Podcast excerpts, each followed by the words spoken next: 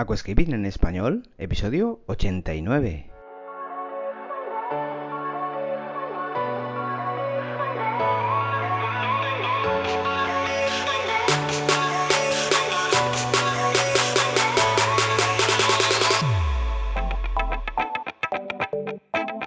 Muy buenos días a todos y bienvenidos a Aquascaping en español, el podcast de Nascapers para todos aquellos apasionados al paisajismo acuático que queréis llevar vuestro acuario a un nivel superior. Como todas las semanas, contigo, Albert Escribuela. Muy buenas a todos, ¿qué tal? ¿Cómo estáis? Espero que muy bien, como siempre, que estéis a tope. Venga, bienvenidos. Esto es Aquascaping en español, el podcast de Nascapers y mi nombre es Alberto Escribuela y pues como siempre te doy la bienvenida hoy jueves como cada semana. Espero que pues pasemos un rato agradable aquí charlando y contándote pues eh, algunas cosillas que yo creo que son eh, importantes o pues al menos te pueden ayudar o abrir puertas para la mejora de tu acuario y en definitiva pues para que tu hobby que es la acuariofila o el aquascaping pues te aporte cosas buenas. Venga, Dicho esto, hoy voy a hablaros pues sobre un tema que yo creo que es muy importante, muy importante en los acuarios, eh, sobre todo en los plantados y en aquascaping, ¿eh? y es que es conveniente siempre tener pues un buen batallón de limpieza, es decir, a pesar de pues los medios que existen o que hay para combatir las algas, pues como los antialgas nocturnos, el Twinstar Nano Plus Nano, el Doctor de Chihiros, los inhibidores. Pues bueno, siempre eh, no está de más tener un buen batallón de combate dentro de vuestros acuarios. Y hoy pues voy, voy a hablaros un poquito de las especies que yo gasto siempre, que son fijas para mí, en los acuarios, ¿de acuerdo? Porque, pues bueno, siempre es conveniente eh, tener pues eh, pececitos o gambas que te puedan simplificar o sobre todo y lo más importante bajo mi opinión es que algas que tú veas que mm, eh, pueden estar pero que no seas sabedor que el ojo humano no detecte a las mismas pues las gambas japónicas sobre todo las van a fulminar. Entonces, pues bueno, es conveniente introducir caredina japónica, la gamba a mano, ¿de acuerdo? ¿De acuerdo? Más comúnmente conocida. Con lo cual, eh, pues bueno, mm, eh, esta gamba pues tiene la peculiaridad que resiste bien las concentraciones medias de nitrito. Es decir, cuando estamos ciclando un acuario, yo aconsejo pues allá por el día 15 a mitad del ciclado pues comenzar a introducirlas y además introducirlas si puede ser pues cuando ya tenemos al menos dos semanas con el plantado iniciado porque las plantas ya tienen agarre ya tienen anclaje con lo cual eh, las gambas no van a desplantar con gran facilidad esto de acuerdo al eh, haber ya raíces soportadas en el sustrato con, la, eh, con el agarre que les proporciona que la gamba no la suelte, básicamente. Con lo cual la japónica pues es una gambita muy, muy eh, factible para las algas. No es que tenga una belleza estética pues muy exuberante, pero sí que es cierto que nos hace una función de come algas como no la hace ninguna gamba. ¿eh? No hay que olvidar que las demás gambas son más estéticas y exóticas que em, eficaces, por así decirlo. Con lo cual la japónica pues es conveniente que la introduzcas. Ya te digo, 15 primeros días de ciclado puedes ya introducirlas siempre y cuando tengas las plantas pues arraigadas y cogidas.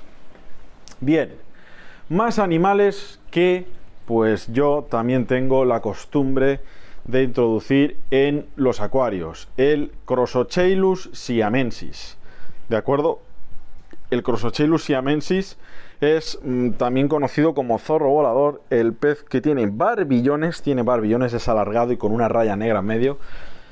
Pues sobre todo si al principio son pequeños, de pequeño tamaño, pues son muy eficaces. Inconvenientes de estos peces, pues su tamaño cuando ya están muy acostumbrados en acuario, es decir, su tamaño es pues eh, va creciendo, va creciendo, va creciendo y pues al final se hacen grandes y vagos también. Cuando empiezan a catar la comida, la alimentación, pues de pienso, estos peces se vuelven muy vagos a las algas. Les cuesta mucho comerla. Pero sobre todo si tienes eh, invasión de filamentosas, estos bichitos pues te lo van a dejar pulcro, ¿de acuerdo? Te lo van a dejar muy, muy impecable. Esto sí que te tienes que esperar al ciclado del acuario para ponerlos, pero estos peces más bien se introducen cuando ya tenemos pues una infección de filamentosa y de algas bastante considerable y por lo tanto pues entran pues un poco a la desesperación ya del usuario, del aficionado.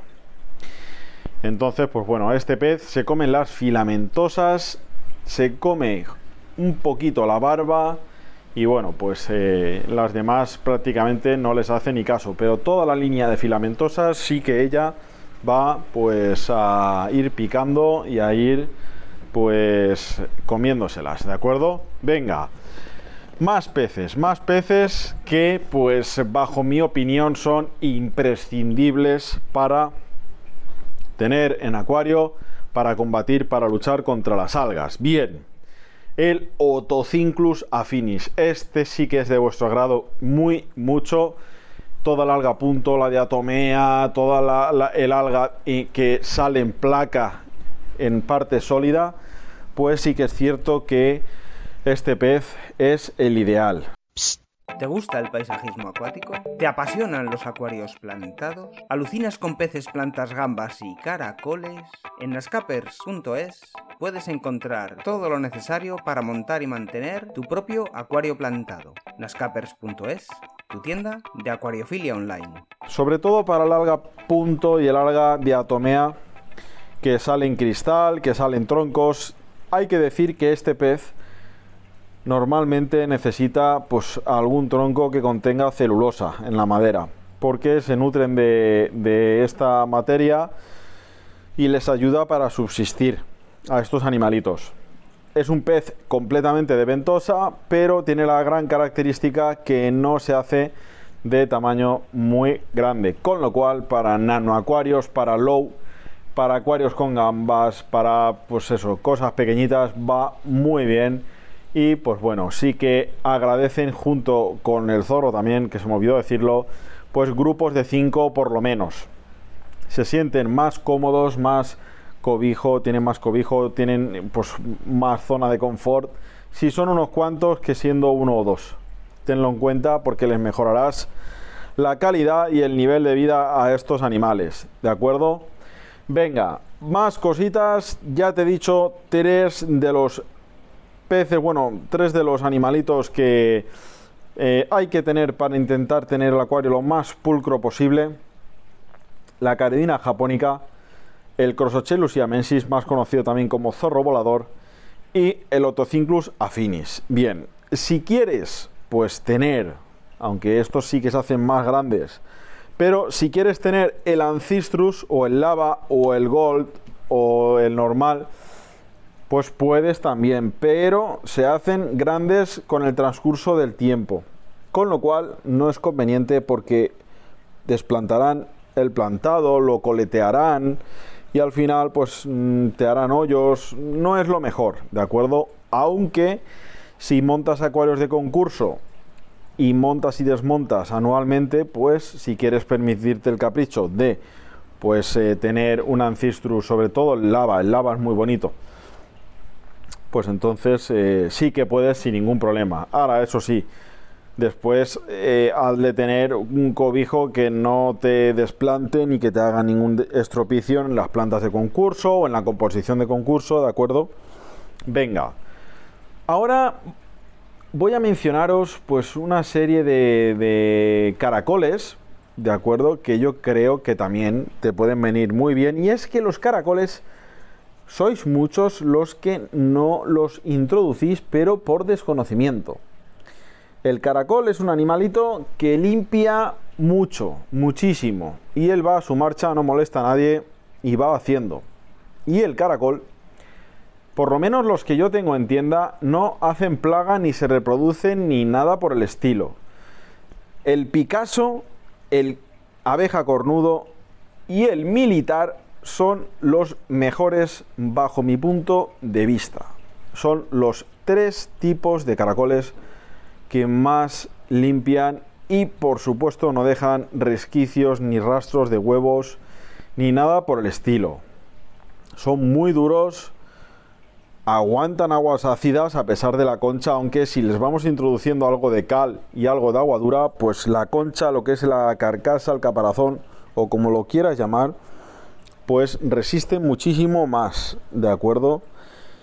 Tenemos otros muchos, como por ejemplo el cebra, el turrita, el estilomelania, en todas sus especies, pues bueno. Eh, luego recuerda que tenemos el Elena, pero este se come a los caracoles, por lo tanto no es buena idea juntarlo con todo lo que os estoy mencionando. Pero los caracoles, pues limpian mucho y dan poco trabajo. O sea que también eh, por hacerte una recapitulación, por darte pues un poquito de resumen a todo lo que te estoy diciendo, tenemos caredina japónica en los dos tamaños, cualquiera de los dos.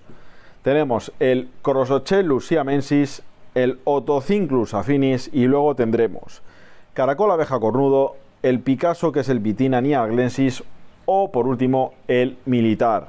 Estos tres caracoles van de locos. Estos animales son los que yo utilizo en los acuarios, en prácticamente todos los acuarios, y me echan una mano y bien echada. Venga. Pues hoy he querido traerte este tema para que tengas en cuenta lo que puede irte bien, lo que debes de tener, pero ojo, esto no te exime de la rutina del Floris Excel del Easy Carbo por las noches, todas las noches, y tampoco pues de tener el Doctor de Chihiro o el Twinstar Nano o Nano Plus de la marca Twinstar. Si puedes permitírtelo, todo suma. Venga, lo vamos a dejar aquí. Un placer y encantado de pues explicarte cositas que yo creo que son interesantes y que pueden irte muy bien. Y bueno, nos escuchamos el siguiente jueves. No digo nada y lo digo todo. Y hasta aquí el episodio de hoy.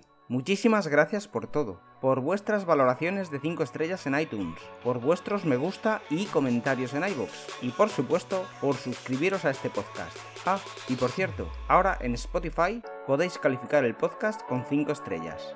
No digo nada y lo digo todo. Nos escuchamos la semana que viene con mucho más Aquascaping en español.